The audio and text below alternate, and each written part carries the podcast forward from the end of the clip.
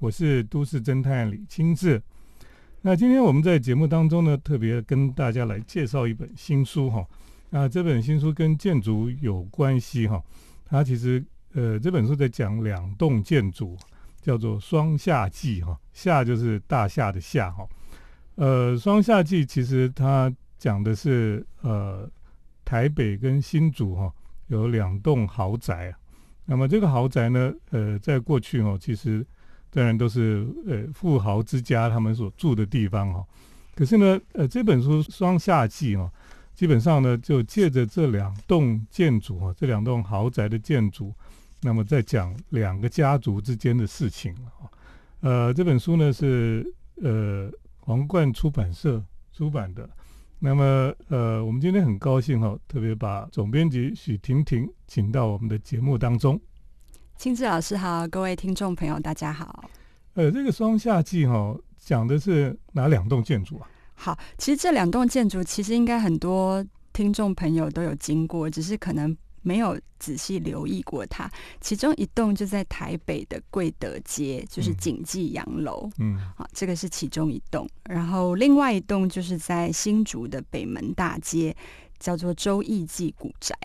那双夏季其实这本书其实就是从这这两座建筑，一个景记洋楼，一个是周易记古宅，两座建筑出发，然后带着我们读者一起来回溯一九零零年代发生的事情。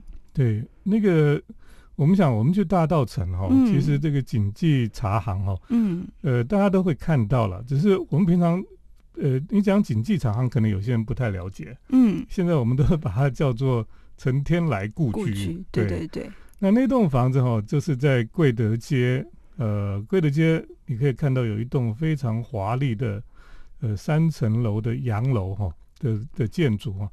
那么这个建筑呢，基本上是我们每一次去大道城上课哈，我都会带学生去 画这栋建筑了哈。那每一次大家去看的时候呢，就会觉得说哇，怎么那个年代哈，居然有这么华丽的建筑，根本就是你可以说它就是台湾第一豪宅。对对，因为我们看那么多呃以前的建筑哈，大概这个是非常华丽的一栋豪宅。以现在的标准来看哦，现在我们看那些。卖很贵的豪宅哦，我都觉得没有比这栋还漂亮。它的细节很多，对它细节很多，而且在那个年代会盖出这样的房子哦，的确是非常不简单的哈。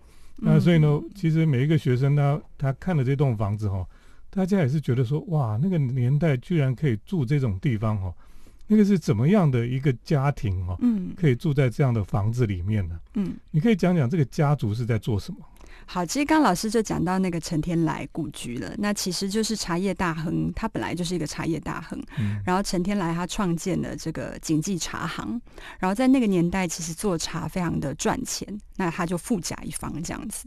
那这个景记洋楼，也就是陈天来故居，就是他发迹之后他新建的，就是自己的宅邸这样子。那陈天来他有一个女儿。在那个时候是大道城的第一美人，叫做陈宝钗。嗯，那陈宝钗呢，后来她就嫁到新竹。那嫁到新竹，大家可以联想到，就是我们刚刚讲的周易记古宅。那她嫁到新竹之后，就等于。借着这个婚姻，连接了景记茶行跟周一记古宅两栋，一个在台北，一个在新竹，两栋建筑。然后两栋建筑也都是巴洛克的风格。嗯，那陈天来他们陈家在呃极盛的时期，其实是在日治时代，但是到战后，国际茶叶的贸易其实发生了一些变化。嗯，那所以这个茶叶的风光也渐渐式微。那陈宝钗后来嫁过去的周易记，她其实本来就是新竹的呃大地主，然后也是大粮户，也是米仓这样子。那因为呃二战之后呢，国民政府的土地改革政策，所以他的收入就慢慢的降下来。那等于说这两个家庭其实他们都走过台湾非常风光的一段岁月。对，我们我们看这个，其实我们现在去贵德街哈，你就会发现，呃，这个这个房子。真的是很漂亮，然后它二楼有阳台，对对，然后他们说以前在那个地方哦，他们家族的人呢，他们有时候会请一些呃富商啊，一些朋友哈，那就到这边来来聚会哈，喝茶。从二楼的阳台呢，就可以看出去，就可以看到淡水河了。嗯，因为那个时候没有提防，也没有那些现在前面都盖了一些很丑的公寓哈。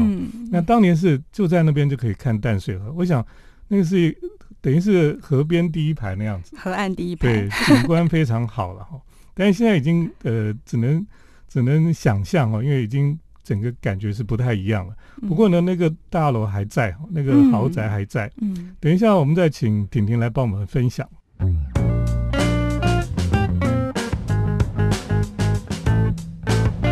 欢迎回到我们建筑新乐园节目，我是都市侦探李清志。我们今天特别来介绍这本呃叫《双夏季》哈这本书。那么我们特别请到了许婷婷来到我们的节目当中来介绍这本书哦。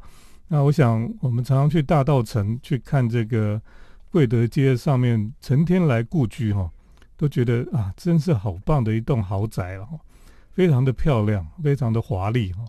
那在一百多年前哦，一百多年前，一百多年前居然有这么漂亮的房子哈，在台湾这个地方，真的是让人家觉得非常不可思议啊。那当年哈的华丽的景象哈，现在很多只能想象。不过呢，我们看这本书呢，我们就发现这个家族的人哈，在这个一百多年前呢，他们已经是过着非常我们讲是非常摩登的生活。对，这个这个书里面讲这个女生叫什么？陈宝钗就是陈天来先生的女儿嘛，嗯，对，你可以看到这个书里面的照片啊，这里面这本书很棒，就是它有很多那个年代的一些照片。那你看这个照片里面，这些人一百多年前的人呢，居然已经很西化了哈。对。然后呃，真的是你说的这个陈宝钗哦，真的是一个美女。对，她是一个大美人。嗯。我们一开始其实我收到书稿的时候，那个书稿里面就附了很多。相片的档案，然后我其实是先看到这个陈宝钗的照片，才进再再再看这个文字的故事。然后那时候看的时候就觉得很惊艳，就觉得哇，这老照片的这个女生怎么长得这么的漂亮哦？而且大家可以想象，那个年代其实没有医美啊，嗯他们化妆其实也有限，而且。不可能修图，所以他就是很自然的、很漂亮。然后在那些照片里面，也可以看到他各个时期呃很有自己想法的穿衣的风格。那其实我们在跟作者周宗武先生聊天的时候，他就很怀念他的母亲。他就说，他的母亲陈宝钗女士，一直到年纪很大之后，她还会固定每一年一定要去定做一些衣服。嗯，然后她会自己去看日本的杂志或者是欧洲的杂志，然后去看这一年流行什么，然后去剪裁布，然后。去定做跟自己最合身、最合适的衣装，对他来说，他妈妈的审美主义就是对他影响很大。他从小就看着他妈妈，嗯，很漂亮的这样子。嗯，这个这本书哈，呃，作者周宗武其实就是陈宝钗的儿子。嗯，对。那我们看这本书这个陈宝钗，他的确是一个，我们现在想起来是一个还蛮幸福的人吧？对。对，因为他出生的时候，听说那时候的之前都还需要裹小脚嘛。对。可是他从他开始的时候，已经不用裹小脚了。对。所以她是一个已经进到现代的一个女性哈，应该这样讲。对。她以前功课也很好的。对她功课，她很会读书。她其实一开始。以前那个时候，其实本来女生都要裹小脚，包括陈宝钗的姐姐妈妈们都有裹。可是陈宝钗她出生的那个时候，刚好后来呃日本统治台湾，那他们就希望能够解放这个。缠足的这个政策嘛，那在这样子的风气之下，到了陈宝钗，她就不用裹小脚。那陈宝钗受到的教育也是非常的西化的，所以她从小就对于读书这件事情就很孜孜不倦。那她念的学校就是后来现在我们知道的中山女中。嗯，那嗯，在书里面也可以看到说，那个时候其实。呃，在陈天来故居，也就是当时的景记茶行，其实常常会举办一些宴客的宴会的活动。比方说，每年中秋节啊，当时的日本总督，他们就是总督府就会邀请在台湾本地的一些士绅，嗯，然后一起到呃景济洋楼去共度中秋节。那因为陈天来的夫人她不会日语，然后她那个时候又裹小脚，所以当时出来对外应酬对谈的。就是陈宝钗。那陈宝钗也在那个时候，其实，在当地就打响了名号，就是她长得漂亮，然后应酬就是也很得体。那所以说，这个书的一开头就是说，第一篇就叫做“幸运的茶行千金”，就是说她不止幸福，她的这个幸运似乎是从她一出生就跟着她，不管是从国小教，或者是她受的教育，或者是她降临的这个家庭来看。嗯，而且听说，因为她是第一美女嘛，哈，对，所以当时应该要追她的话，他们当时就说她如果要找对象，有三个条件的。对，这三个条件，其实我那时候看到，我就觉得很有趣，因为对他爸爸妈妈来说是宝贝千金嘛，那所以一定要有三个条件。第一个条件就是学历要比他高，嗯，这个很正常。那第二个条件就是长得要就就是那个相貌要有。要和善，嗯，他妈妈很相信这个，觉得你如果是等于就是怎么讲，你什么样的面貌，其实就表现你你的你的性格啦。所以他就是要有一个善良人的面貌。那第第三个就是说，他希望他女儿嫁出去不要服侍家里人，不要服侍家族，他希望她嫁过去不要做家事。所以他妈妈就开出了这三个条件。嗯嗯嗯。那所以这个三个条件，他后来都有达到，对不对？对，就是这个 找到这个 找到了这个，她嫁过去的这个周易记古宅的这个公子，刚好就是符合这个条件。所以后来也很幸福吗？后来很幸福啊！哇，然后这真的让人家很羡慕。对啊，生了很多小孩，对，很幸福。好，等一下我们再继续来谈这个呃《双夏记》这本书哈。你可以想象，那个其实读这本书真的好像在读，应该怎么讲呢？有一些富豪家族的故事了哈。对。只是这里面这个也太幸福了哈，因为我们有时候看一些国外什么富豪家族啦，都有很多问题啦等等的哦。嗯。这里面好像没有那种黑暗面的感觉。好像没有看不到黑暗面，但是。其实从这个书的中后段还是可以看到，因为当时因为时代的关系，嗯就后来荣景不在，对于他们家族来说，不管是呃景记或者是周一记，都是一个冲击。对，等一下我们再继续来谈这些部分。嗯。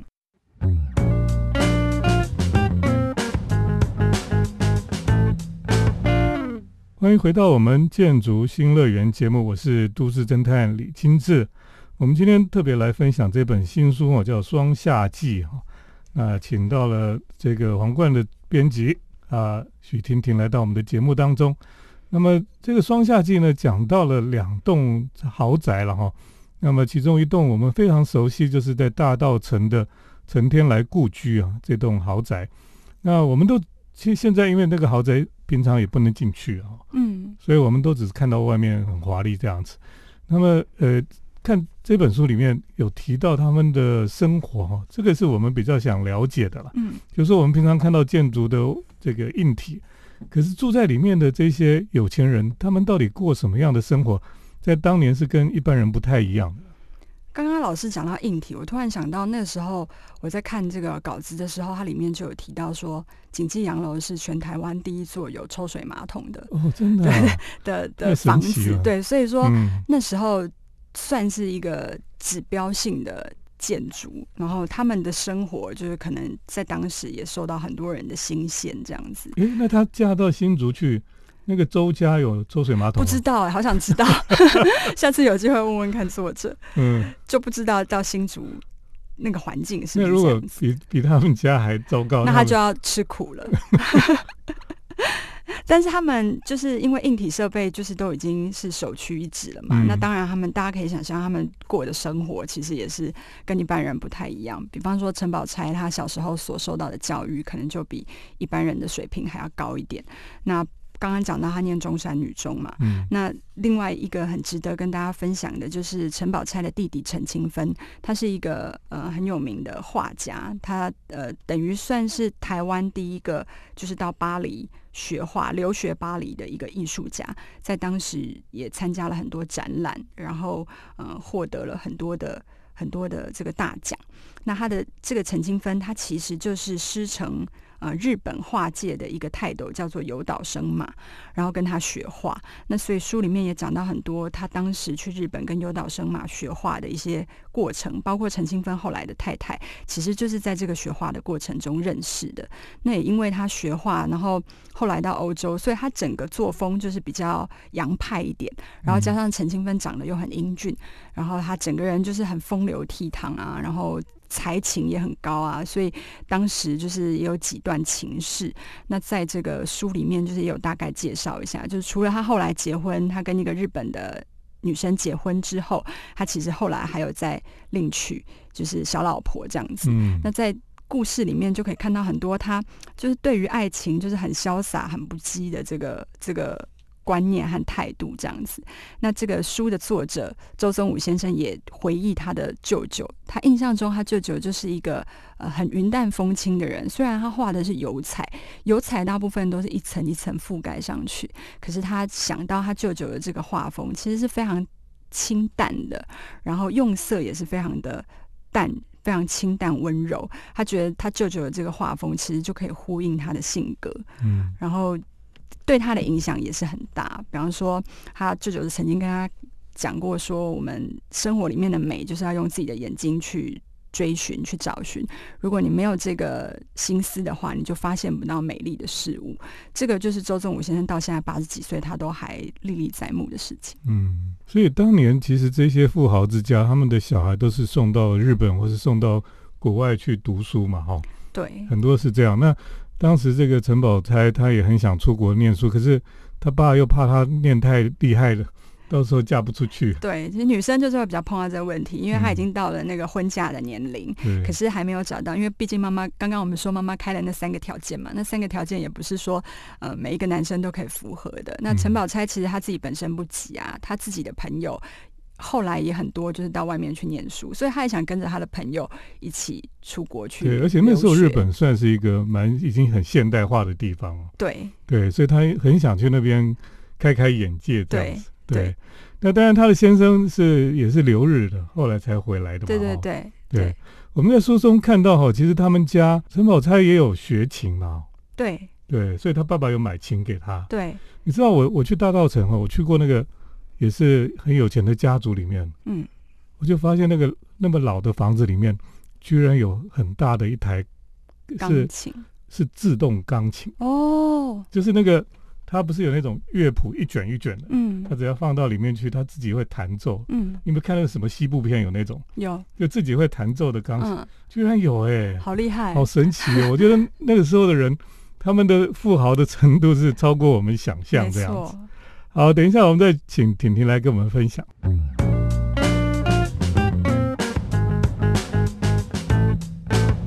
我是都市侦探李清志。那我们今天特别邀请到皇冠的总编辑许婷婷来到我们节目当中，她来帮我们介绍这一本《双夏记》哈。那夏就是大夏的夏哈，是豪宅了。那从两栋这个，一个在迪化迪化街这个大道城这边的。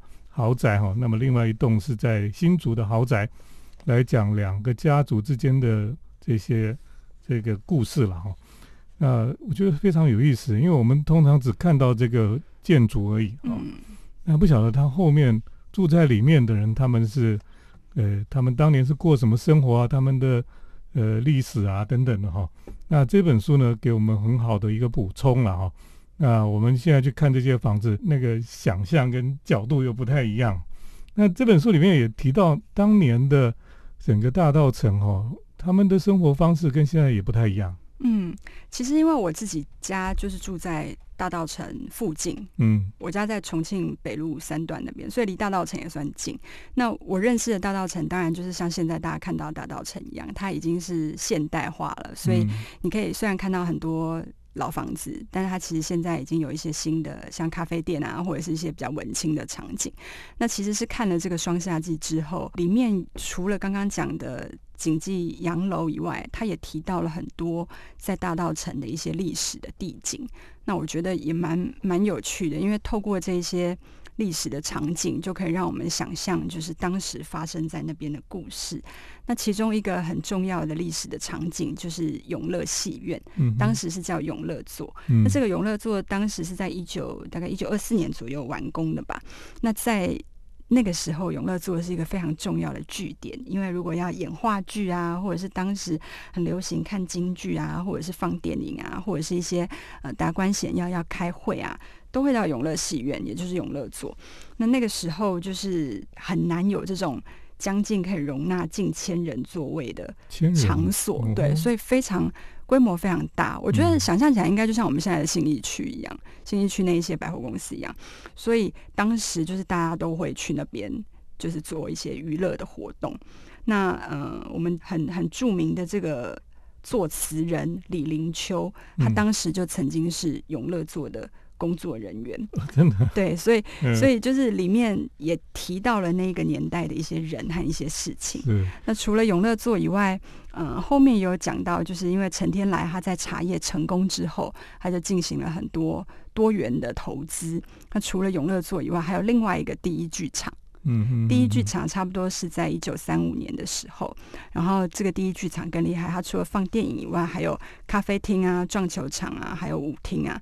那大家如果要玩啊，或者是就是要吸收一些新的新的知识、新的话题，嗯都会到第一剧场。哦，所以这也是陈天来投资的，对投资的，等于他那嗯个时候茶叶成功了以后，他就想要多角化经营。那因为在大道城，等于算是一个算地利之便吧，嗯大家都在那边吸收一些新的东西，所以他就投资这个永乐座第一剧场，那也吸引更多人去到那边。像第一剧场，甚至那个时候还有。第一家的那个森永牛奶糖的直营店，哦真的对，就是那个时候其实是非常是潮的卖什么？地方，卖咖咖啡还是什么？应该是就是森永的东西，对，哦，很有趣。对，现在很有趣，因为呃，我们读这本书哈，然后再去对照现在的大道城的状态哈，嗯，那其实会会非常有趣了。当然，我们看第一剧场或是永乐座，现在都已经不存在了哈，对都已经改建大楼。对可是你刚刚讲像李林秋啊，现在在大道城那个公园里面还有他的铜像，是是对，是，一个头大大的，对，那个那个头铜像还在那个地方。嗯，所以呃，这本书的《双夏季》哈，其实非常推荐听众朋友来阅读了哈。那我们都很喜欢去这个老老城区去看这些建筑，可是这个建筑背后还有这个建筑物里面的故事哈，我们通常不是那么了解。那么这本书呢，就把这个呃大道城这个陈天来故居哈这栋豪宅里面的故事告诉我们。那么另外当然还有在新竹的周易记古宅啦。啊，这栋房子我就比较不熟悉，因为新竹我没有那么熟悉。下次我到新竹去要去看看这栋建筑了哈。那么今天很谢谢许婷婷来到我们的节目当中，谢谢青志老师，谢谢大家。也谢谢听众朋友的收听。我们接下来呢是都市侦探的咖啡馆漫步单元。都市侦探的咖啡馆散步。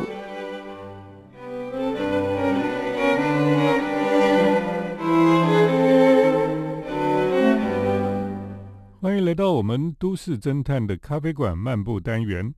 那么今天呢，都市侦探要带你们到新北市去。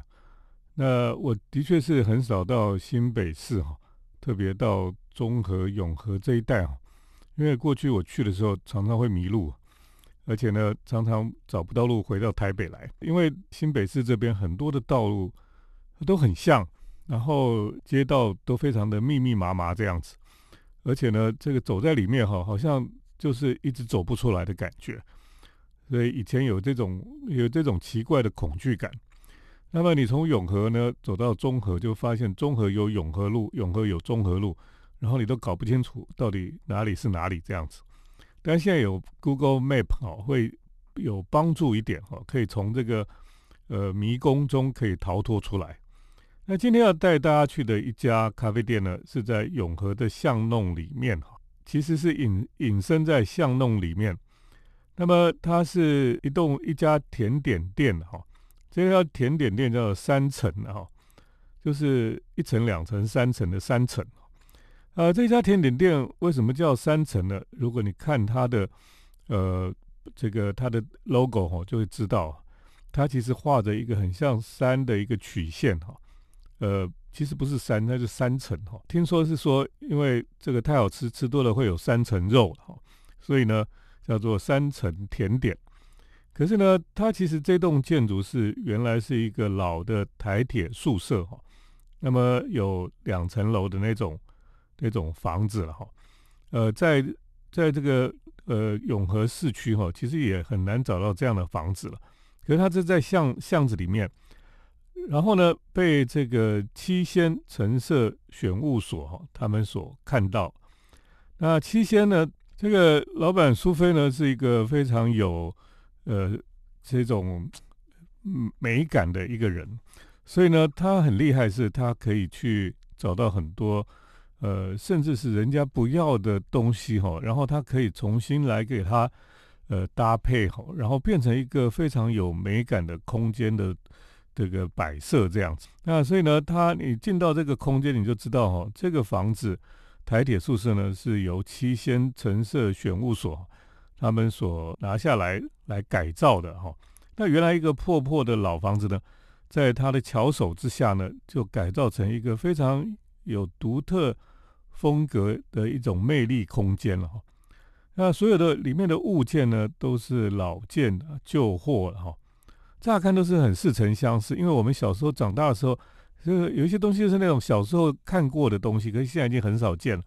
包括这个藤椅啦，包括什么呃摆设啦，包括什么挂的字画等等，这些物件呢都是老的东西，都似曾相识。可是，在七仙的巧妙的设计组合下，都出现了令人惊喜的一种一种感觉了哈。所以呢，大家来到这个这个房子里面，都觉得哇，太。太神奇了哦，都有一种非常独特的魅力在。我说那种独特的魅力，是因为我们平常看室内设计，看那种一般的设计师设计的哈，大概都是呃，就是差不多就是这样子哈，然后没有什么太特殊的感觉。那么现在的设计师呢，大概都是呃做的比较简单，或是什么样的什么样的风格这样子。可是呢，这个七仙他们所设计的空间哦，是有点说不上是什么风格，可是却是很、很、很有魅力的一种空间呢。你应该这样讲，为什么呢？因为他的东西哈，都是凭他的感觉去找来的，然后呢，凭他的感觉呢，去把它搭配在一起啊。所以这是一个应该讲是一种一种天生的直觉，或是一种才华吧。他可以把甚至是捡来的东西哈，他都可以把它组合的非常好，然后在这个室内里面，他就展现出一种非常独特的美感啊。所以呢，如果大家去看这栋房子哦，你会觉得，哎，怎么会有这样子的东西，然后会有这样的组合，在别的地方哦是完全找不到的这种空间的氛围。那这个七仙他们设计了这栋房子之后呢？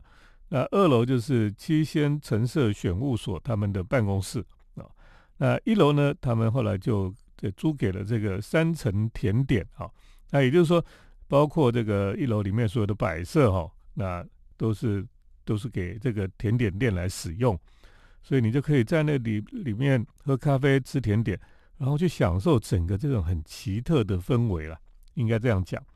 那么这样的一个老的宿舍哈。来改改造，它有前院，那么也有有一个后面一个小的院子。你走到后面去呢，你可以在那个后面的那个铁窗的后面那个窗户上面，就看着钉着一个铁牌啊。那个铁牌呢，就写的台铁的这个宿舍的一个牌子啊，所以就可以证明说，这个房子呢原来是台铁的宿舍。那在那样的空间里面呢，你就会忘记说自己到底是在什么地方哈，因为你好像回到了那个呃不半个世纪以前的那种空间的氛围了哈。然后当然那个氛围是很漂亮的，然后你会觉得说，哎，怎么会有这样的一个地方在现在已经非常进步、非常的繁荣的这个新北市里面，居然还有这样的空间，是非常奇特的一个地方。所以呢，它虽然隐身在这个。非常呃呃这个隐秘的巷子里面哈，可是这个客人还是络绎不绝了哈。如果你周末去，可能要排队排很长。听说呃有时候很热门，还要排到二十几组客人这样子，所以大家都很想去看看这样的一个空间，去体会一下了哈。所以呢，推荐大家可以去看看，可是呢，最好是周间去吧，这样人会比较少一点。这个是在永和的一个巷弄里面呢，由七仙橙色选物所他们所设计的一个空间，一个旧的台铁宿舍。那么一楼所开设的三层甜点的店，今天就跟大家来分享这个咖啡馆，大家可以去新北市走一走，在永和。谢谢听众朋友今天的收听，我们下礼拜再见。城市的幸福角落，来杯手冲单品，享受迷人的香醇世界。